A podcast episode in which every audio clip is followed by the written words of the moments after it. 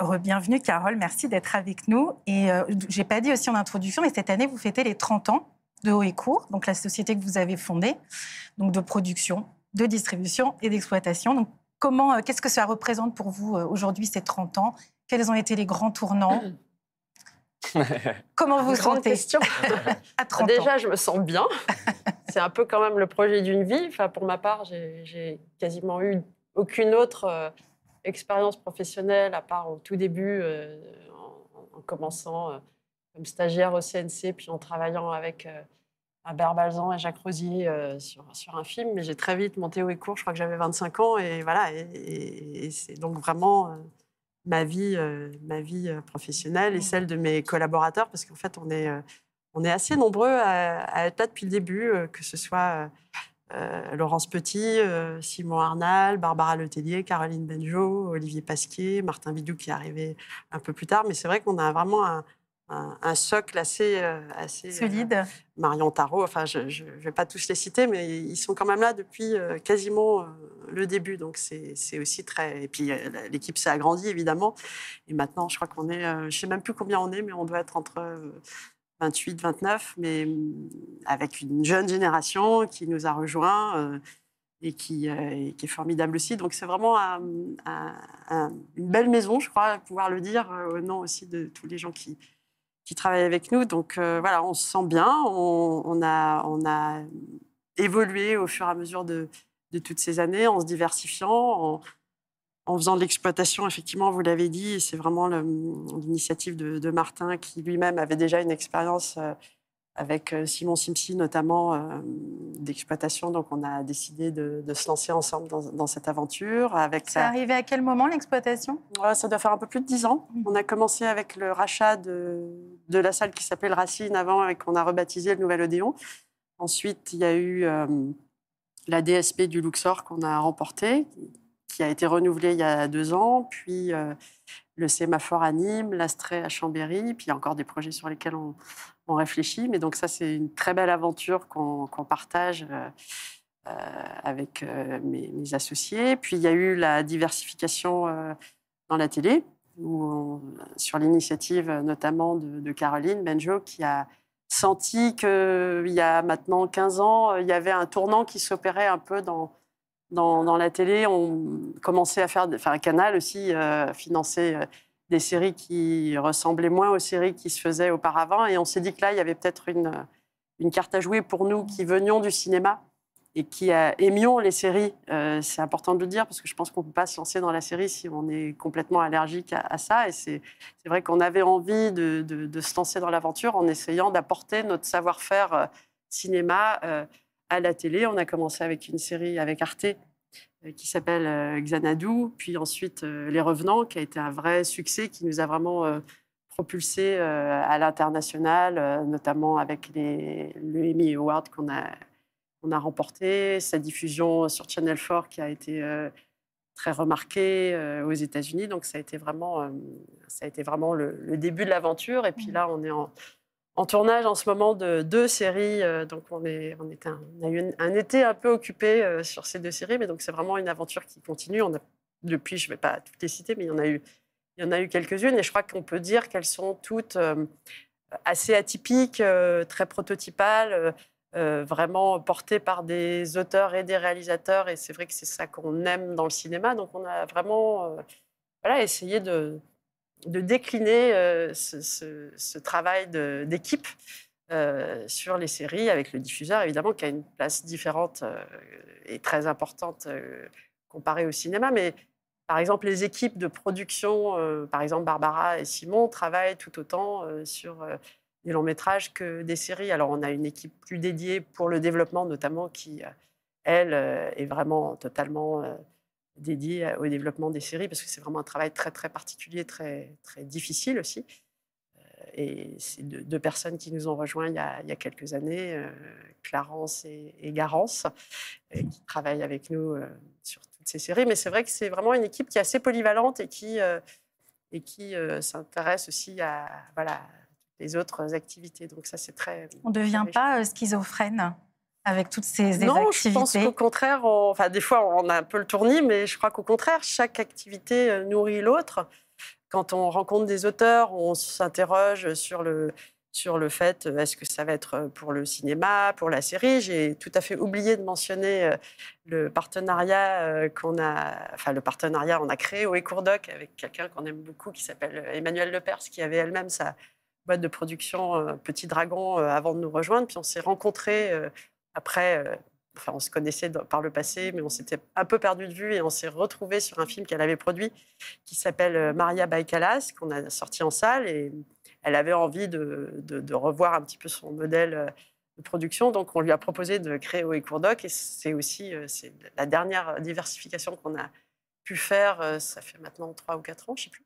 Et, et c'est vrai que du coup, c'est très riche parce que voilà, on, lit des on lit des essais, des romans, des articles, et puis on s'interroge, on, on a des réunions entre nous tous pour se dire, voilà, est-ce que ce serait intéressant pour le cinéma, pour la télé, pour le doc? Donc, mmh. des docs qu'on a produits avec Emma qui vont sortir en salle euh, chez ou Cours Distribution. Donc non, au contraire, je crois que plutôt que schizophrène, au contraire, on, est plutôt, euh, on est plutôt porté par tous ces projets.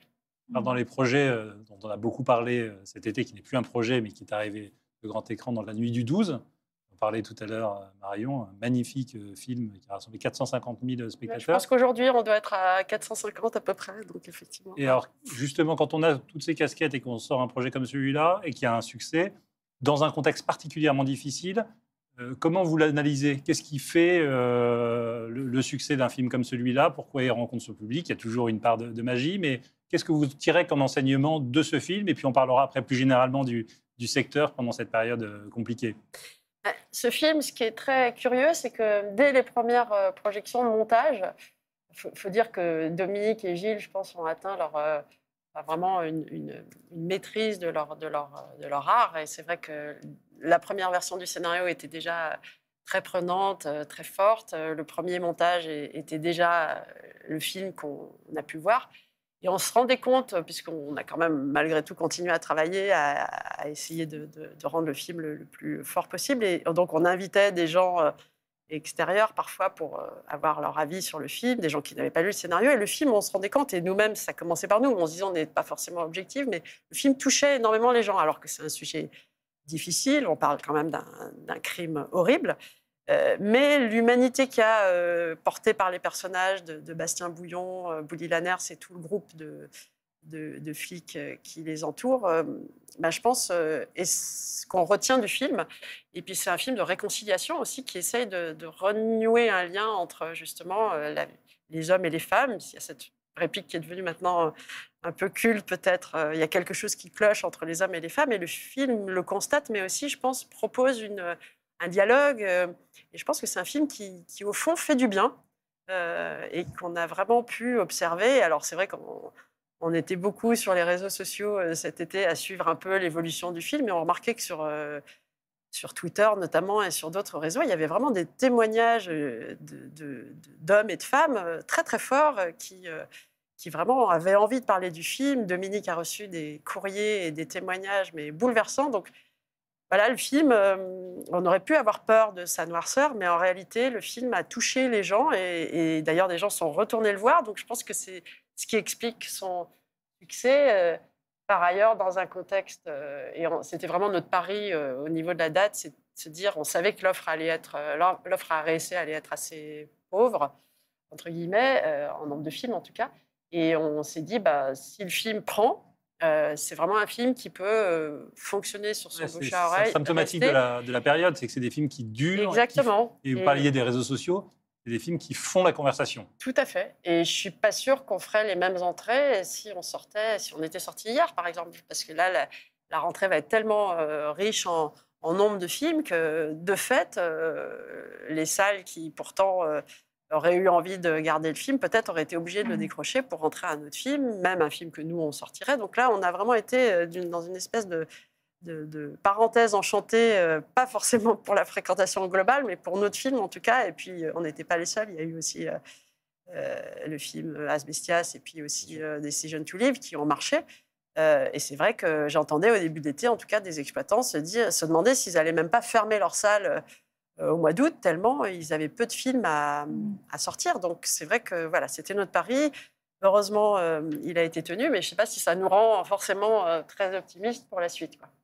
Donc le, bilan de, cet été, au-delà de, cette satisfaction hein, sur, ce, film spécifiquement, mais vous êtes aussi euh, impliqué au niveau de l'industrie euh, dans son ensemble, et donc vous avez un, regard large sur un été qui n'a pas été un bon été.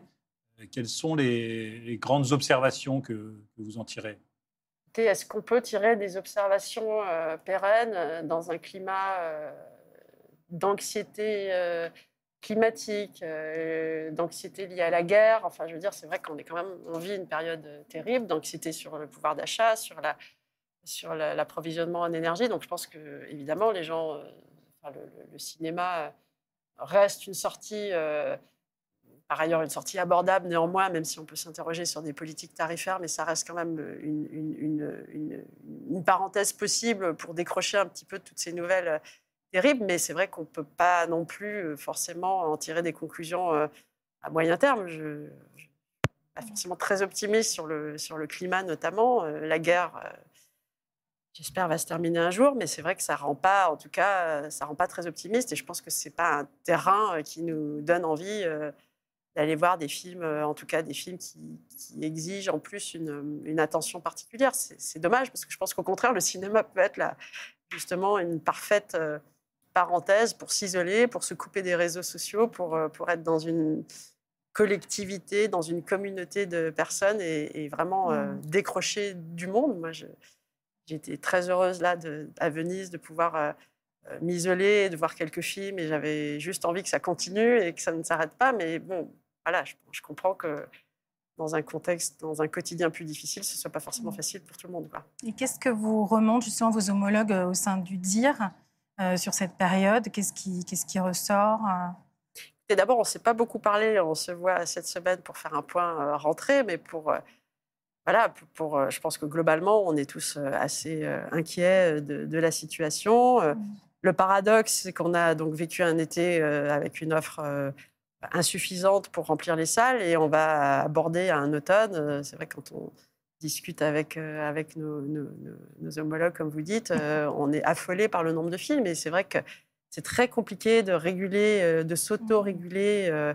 C'est pas faute d'avoir voulu essayer de, d'avoir un calendrier et des choses comme ça. Mais bon, en tout cas, c'est vrai que là, euh, paradoxalement, on va être dans une espèce de, carnage, euh, je pense, où les films vont chasser euh, le film précédent et ça sera pas forcément. En tout cas, ça, sera plus les, films et les distributeurs qui vont en souffrir. Peut-être que les salles vont retrouver un peu de fréquentation, mais ça va, ça va faire mal, je pense. Donc, mmh. c'est vrai que c'est c'est vraiment dommage qu'on n'arrive pas à lisser un peu mieux les, sorties, mais je pense qu'il y a plein de raisons pour lesquelles euh, on a regretté nous-mêmes de ne pas pouvoir sortir un film de plus cet été. On a quand même sorti Flea euh, la semaine dernière, euh, et c'est vrai que voilà, c'est compliqué. Il y a des films qui étaient présentés à Cannes qui ne peuvent pas nécessairement sortir tout de suite. Il y a plein de raisons de disponibilité des talents. Enfin, après, chacun a ses raisons pour sortir les films euh, à l'automne. Mais euh, c'est ça qu'on n'a pas parlé de Fli, mais effectivement, c'était aussi euh,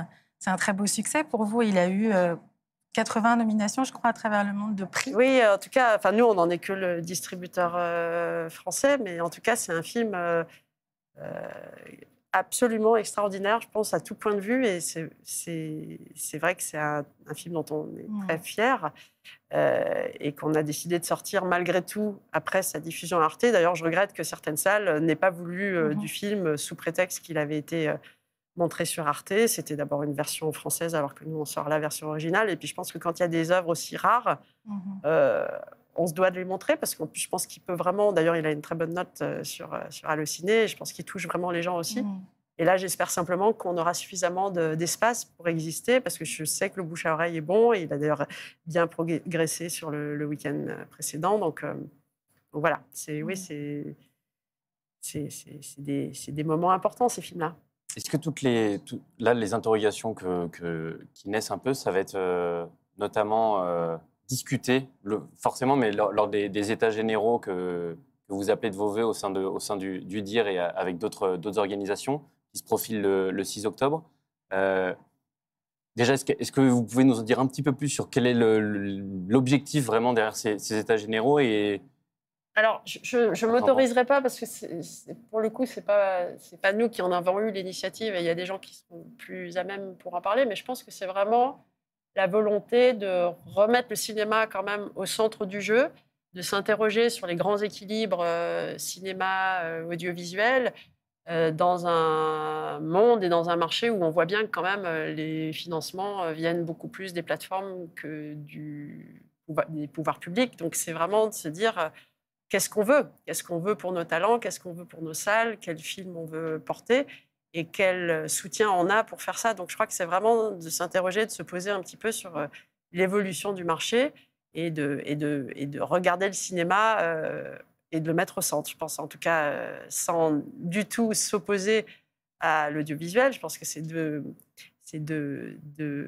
secteurs qui fonctionnent, mais c'est vrai qu'il faut vraiment être vigilant à ce que, à ce que l'audiovisuel, et je suis à la fois bien placé et mal placé pour en parler, mais ne grignote pas trop à la fois sur les ressources euh, par exemple, nous, cet été, on a donc mis en, route des tournages, mais ça devient très, très compliqué euh, de pouvoir engager euh, des techniciens, des comédiens qui tournent beaucoup parce qu'il y a énormément de tournages. Mais du coup, pour le cinéma, on, en arrive presque à ne plus avoir de ressources en équipe, tout simplement, disponibles. Enfin, c'est vrai que c'est des enjeux. On le regarde parce qu'on travaille avec des partenaires anglais. Euh, en Angleterre, c'est encore pire, évidemment, parce qu'en plus, eux, ils souffrent du fait d'avoir la même langue que les, que les États-Unis. Mais en Allemagne, où on tourne aussi une série, euh, il y a une, un, manque d'équipes de, de, techniques. Technique, ah oui, oui, parce que c'est une bonne nouvelle pour les intermittents. C'est une très bonne nouvelle pour les intermittents, mais quand vous arrivez avec un film qui est plus fragile, où vous n'avez mmh. pas forcément les moyens de financer aussi bien vos euh, vos équipes qu'une série très bien financée par une plateforme, là, ça devient un petit peu compliqué. Mmh. Donc, je pense qu'il y a plein d'endroits où il faut s'interroger. Euh, moi, j'irais aussi au-delà. Quelle est la place qu'on donne les médias au cinéma? On voit bien les pages culture, comme elles sont euh, peu à peu grignotées par toute autre sorte de sortie. donc, je pense que c'est vraiment une manière de se poser, de regarder un petit peu devant et de, et de savoir ce qu'on veut, en fait. Je pense mmh. que, et, et, je pense que, quel que soit les résultats des films en salle et autres, je pense que de toute façon, on a besoin de cinéma pour renouveler la création. Mmh. Et ce n'est pas, euh, pas par les séries qu'elle sera renouvelée, en tout cas pas majoritairement. Donc il faut quand même vraiment s'interroger sur, euh, sur euh, tout ce tissu de salles qu'on a entretenu, tous ces, tous ces programmes d'éducation à l'image, etc., qui sont d'ailleurs insuffisants à mon sens. Et il faudrait vraiment rendre l'éducation à l'image obligatoire dans toutes les classes. Et donc tout ce, tout ce que plein de pays nous envient, il faut juste euh, le nourrir et le mmh. nourrir en amont par la création. Il ne faut pas, euh, faut pas s'asseoir et se dire euh, c'est génial ce qu'on fait. Il faut vraiment veiller à ce que ça ne soit pas une belle machine qui, qui se grippe un peu et qui manque de, et qui manque de carburant et qui puisse plus, qui puisse plus remplir les objectifs qu'on a tous eus depuis depuis Langue et, plein d'autres, de, de, vraiment porter la culture au premier, au premier rang. Quoi. Et vous, à travers cette initiative euh, donc, des États généraux, même si on comprend que vous n'êtes pas à l'initiative, mais vous y associez, c'est aussi une manière de dire qu'il faut trouver des nouveaux lieux de discussion. Vous, euh, euh, ne trouvez pas dans les forums habituels de discussion les, lieux pour, pour porter ces sujets Est-ce que c'est une manière d'interpeller la nouvelle, la nouvelle ministre? Comment vous, en tant que participante, qu'est-ce que vous voulez y porter bah, Qu'est-ce que vous en attendez? bah Déjà, c'est la transversalité, c'est-à-dire que c'est, enfin, les forums auxquels vous faites référence, il n'y en a pas tant que ça. C'est parfois des forums plus techniques, plus précis, sur des points particuliers euh, de négociation, type euh, chronologie des médias ou autre. Donc des points, des, des, des, endroits en tout cas où on réfléchit sur nos métiers et où sont invités vraiment tous les gens qui y contribuent. Déjà, c'est rare, voire même, en tout cas, ce sera une initiative assez, euh, assez unique. Donc déjà, la, la prise de parole et cette diversité de prise de parole va être très riche, je pense. Et moi, j'en attends euh, déjà dans beaucoup de l'échange que ça va permettre euh, euh, d'avoir. Ce qui ne veut pas dire que, et ça c'est important de le souligner, que les, instances syndicales que je représente ici partiellement n'ont pas leur rôle. Bien au contraire, je pense qu'il y a vraiment des... Et d'ailleurs, elles vont y participer en tant qu'instance syndicale aussi il ne faut, pas, il faut pas du tout euh, déconnecter euh, les deux. Les, nous, en tant que syndicat, on, cherche vraiment à, parler euh, au pouvoir public, aux chaînes, enfin à tous nos interlocuteurs pour vraiment travailler sur des points précis, parfois très techniques. Là, c'est plutôt une, un petit pas de côté et un, et une vision un peu plus large des choses qu'on n'a pas le temps de. mais Pas une motion de défiance. Pas du tout, pas du tout. En tout cas, moi, je ne le vois pas comme ça et je ne pense pas que ce soit le cas euh, du tout de la part de- des gens qui l'ont initié. Et vous parliez tout à l'heure pardon, de chronologie des médias, effectivement. Donc, comme vous avez, euh, effectivement, vous, une, une vision très large sur la palette des métiers, qu'est-ce que, que- comment vous, comment vous, quel est votre regard sur la chronologie actuelle et sur euh, les différentes demandes qui sont faites pour la clause de revoyure? Est-ce que j'ai envie de me lancer dans ce sujet-là maintenant? Alors dites-nous qui parle. pas. Si c'est le dire, si c'est Carole non, mais si hum, évidemment qu'elle va être euh, revisitée et, et tout le temps, j'ai envie de dire, parce que de toute façon, les choses évoluent, les technologies évoluent, donc euh, il y aura peut-être aussi des solutions pour rendre euh, l'exploitation des œuvres plus fluide et, et- et pas interrompue, comme on le constate aujourd'hui, entre leur sortie salle et leur exploitation. Leur exploitation euh, numérique. Il faut évidemment veiller à ce que ce lien euh, vers les publics euh, soit fluide, donc effectivement constant, de faire profiter du marketing de la salle le plus possible d'exploitation future. Donc, elle est amenée à évoluer. Les plateformes qui y arrivent sont eux aussi amenées à, à peut-être fluidifier leur, leur position, à, à- à comprendre aussi un petit peu le système français. à- Donc, je pense que, évidemment, il, faut, il, f- il faudrait que ce soit une discussion qui ne cesse pas, en fait, et puis qu'il y ait des moments euh, repères où on décide de, de faire évoluer les choses. Mais de toute façon, c'est c'est une discussion qui, qui va continuer. Parmi les thèmes qui vous tiennent à cœur et qui euh, commencent à, à émerger, et heureusement dans, dans notre industrie, je pense qu'on le verra encore dans les semaines qui viennent, la préoccupation écologique à laquelle vous faisiez euh, référence tout à l'heure, à la fois le cinéma a un rôle à jouer à la fois par le contenu des œuvres et puis par la manière de travailler. Vous pouvez nous dire quelques mots de votre perspective sur ce sujet et de vos engagements éventuels sur le thème? Ah oui, bah déjà, euh, je pense que si on se penche sur nos 30 ans, et je ne l'ai pas fait encore, mais euh, je pense qu'on a beaucoup produit d'auteurs qui avaient eux-mêmes un, message à faire passer par leur œuvre, évidemment. Et on ne parle pas de cinéma militant au sens euh, pur du, terme. Je pense que le, geste euh, de création est un geste déjà militant, parce que en plus, il faut beaucoup se battre pour arriver à faire une œuvre. Mais c'est vrai qu'on a toujours eu à cœur, euh, que ce soit en tant que dis- distributrice ou, productrice, producteur, à vraiment euh, porter en tout cas euh, des films qui pouvaient, euh, qui pouvaient générer des discussions dans les salles. Et c'est vrai qu'on se pose toujours la question quand on, quand on aborde un projet, euh, est-ce que c'est un film de plus ou est-ce que c'est un film qui peut faire une petite différence Euh, Et on a... en restant humble, je pense qu'on peut se dire que souvent, euh, les films qu'on a produits, en tout cas, quand on va à la rencontre du public, on le constate dans les salles que, les gens peuvent être touchés, même découvrir des, choses grâce au film.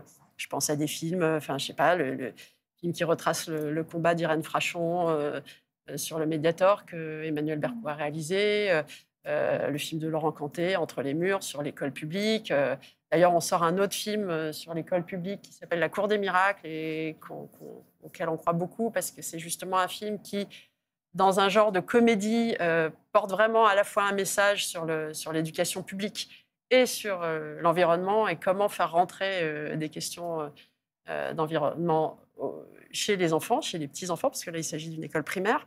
Donc voilà, je pense que déjà, en tant que, que, que- que- que producteur, on a une responsabilité par rapport aux films qu'on produit et que déjà, c'est très important. Et je pense qu'on même, on, doit encore plus se servir de ça parce qu'on peut vraiment euh, euh, toucher les gens sur des sujets importants. Après, il y a la manière dont on les fait. Ça, c'est la, la partie fabrication. Et, d'ailleurs, ce film, La Cour des miracles, a été, a été sélectionné par Ecoprod euh, comme film euh, engagé sur la manière de le, de le produire et, de le tourner en faisant attention à notre empreinte carbone. Alors, c'est vrai qu'on tournait le film à Aubervilliers, qu'il n'y avait pas beaucoup de transport, euh, qu'on a mis en place tout un système de tri, une, can- une cantine, etc. Donc, ça, c'était vraiment les, choses sur lesquelles on s'est engagé et qui ont été euh, saluées donc par, euh, par Ecoprod. Et puis, euh, il y a la manière dont on montre les films et l'environnement dans lequel on les montre. Et c'est vrai que du coup, en ayant cette euh, préoccupation euh, très grande sur à la fois le contenu, sur la manière de fabriquer, euh, c'est vrai que parfois, euh, quand on voit les films euh, débarquer euh, dans des, euh,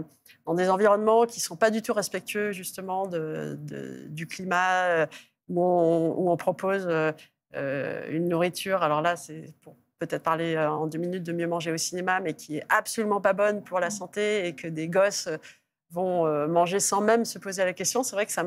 Voilà, je me disais, il y a, un- il y a un maillon qui manque, en tout cas, Mhm. dans notre démarche. Je ne prétends pas euh, l'imposer à tout le monde, mais en tout cas, on a justement proposé à des salles euh, des produits nouveaux qui, ont, qui sont le fruit d'un concours euh, qu'on a lancé en mai, qui s'est réuni en mai. Et on propose en tout cas à des salles des produits nouveaux pour leurs spectateurs. Et, j'étais vraiment euh, heureuse de voir qu'il y a une vraie curiosité de leur part et envie de, changer un peu leur, offre. Et je pense que, ça peut petit à petit. moi, je serais très heureuse si tous ces produits pouvaient être, pouvaient être vendus dans toutes les salles euh, Et puis vous allez chercher Euh, des produits aussi qui, euh, qui sont locaux, quand on voilà, peut, quand qui ils ont une mission aussi parfois euh, Exactement. inclusive. Tout à fait, Ouais. notamment un- un des petits gâteaux qui s'appellent Quignon, qui sont euh, fabriqués par des gens formidables, qui eux-mêmes euh, emploient des gens en situation de handicap, qui recyclent des farines et des pains bio. Enfin bon, vraiment, toute la démarche est importante. Et du coup, c'est là où, quand je parlais de notre, dé- notre démarche à nous en tant que, que faiseurs de films ou de, ou de séries, elle est assez comparable parfois et on rencontre des gens formidables dans euh, des gens qui fabriquent des, aliments comme ça ou des, maraîchers ou des vignerons, enfin, qui sont aussi des artisans. Et je trouve qu'il n'y a pas assez de pont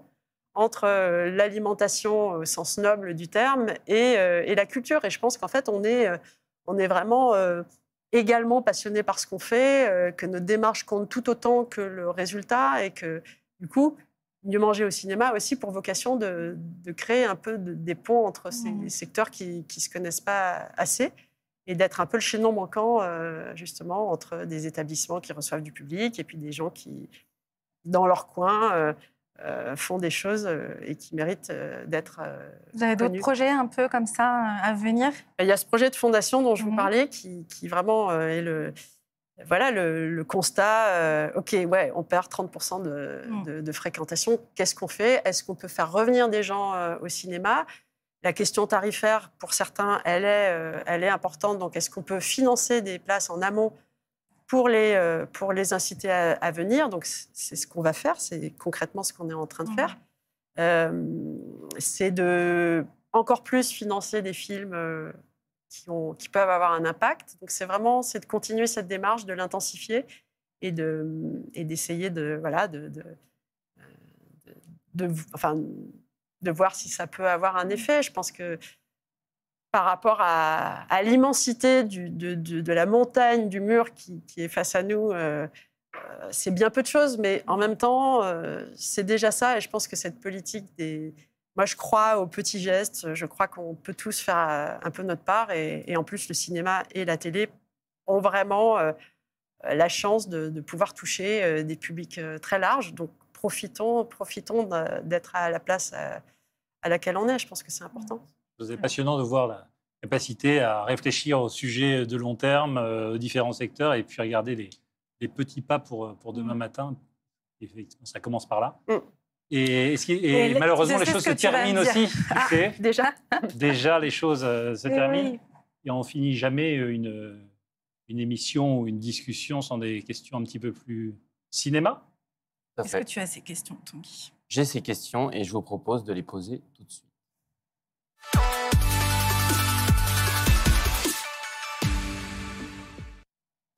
Alors normalement, dans mes questions, euh, on a le droit qu'il y a une réponse, mais comme pour chaque invité, euh, bien sûr, vous aurez droit à des, à des petits jokers.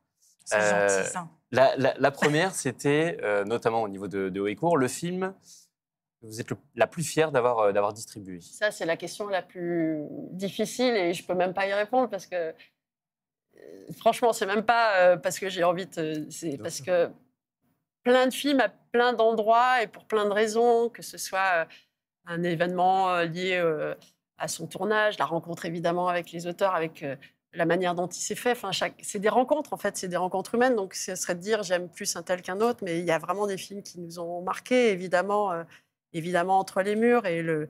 euh, moment où, Thierry Frémaux nous appelle pour dire faut que les enfants reviennent alors qu'ils étaient sur l'autoroute et qu'ils étaient déjà en route pour la rentrée des classes. Et donc, c'est quand même des moments qui sont très forts, mais plus récemment, euh, euh, la difficulté qu'on a eue à produire un film comme Un monde plus grand auquel personne ne croyait et qui, euh, qui jusqu'au dernier moment était un peu donné comme, euh, voilà, un film qui n'allait pas forcément rencontrer son public. Et puis finalement, on a le soir même des, résultats dans des salles euh, qui nous étonnent complètement et qui font que le film euh, dépasse les 300 000 entrées. Donc ça, c'est des, moments euh, incroyables.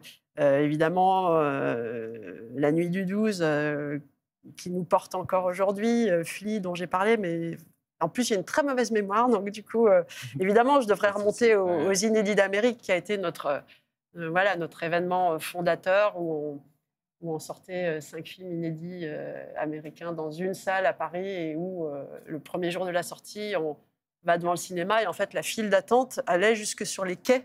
C'était incroyable, quoi. Donc, alors qu'on s'attendait, on savait même pas ce qui nous attendait en sortant ces films, qui étaient en plus euh, des films très, euh, très, très underground pour certains. Donc ça, c'était vraiment des moments incroyables.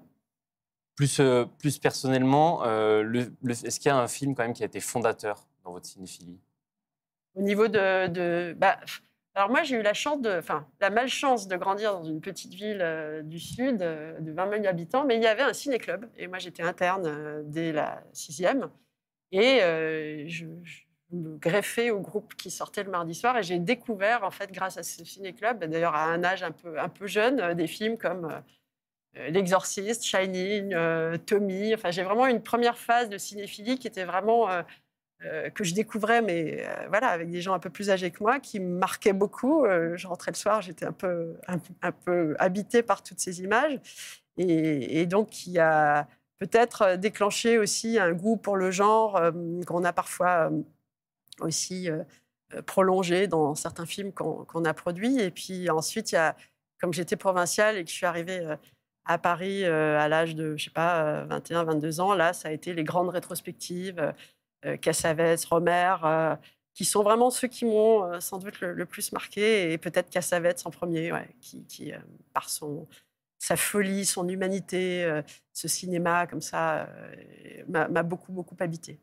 de, de- de grands noms du passé, mais pour regarder un peu vers le vers, vers l'avenir, est-ce qu'il y a quel est le film là que vous attendez le, que vous attendez le plus? Or bien sûr votre euh, un film de votre line-up et euh, au-delà de toute euh, querelle politique Bah, ou autre. Alors, si je vous dis que je passe plus de temps à rattraper les films que j'ai pas vus, et du coup, je suis toujours un peu dans cette, euh, dans cette. euh, mais par exemple, à Venise, j'avais très envie de voir euh, Blonde, euh, d'autant qu'il ne va pas sortir en salle, mais malheureusement, il passait. J'étais déjà partie, donc c'est vrai que j'ai adoré le roman de Joyce Carol Oates et j'avais très envie de voir le film.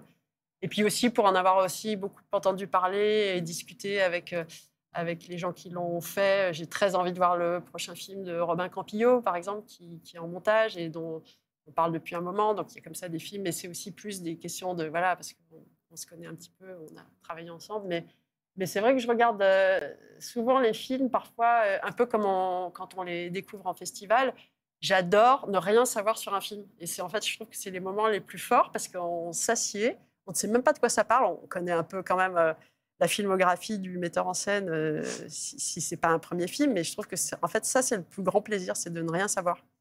Donc euh, Parfait comme mot de la fin. Ouais. Merci euh, beaucoup. Merci, Carole. bah, merci. Merci de cet échange très riche, de cette discussion très agréable pour reprendre l'année. Et on était Bah, content de euh, recommencer cette saison avec une femme, une entrepreneuse, une chef d'entreprise, une créatrice. Donc merci d'avoir été à nos côtés.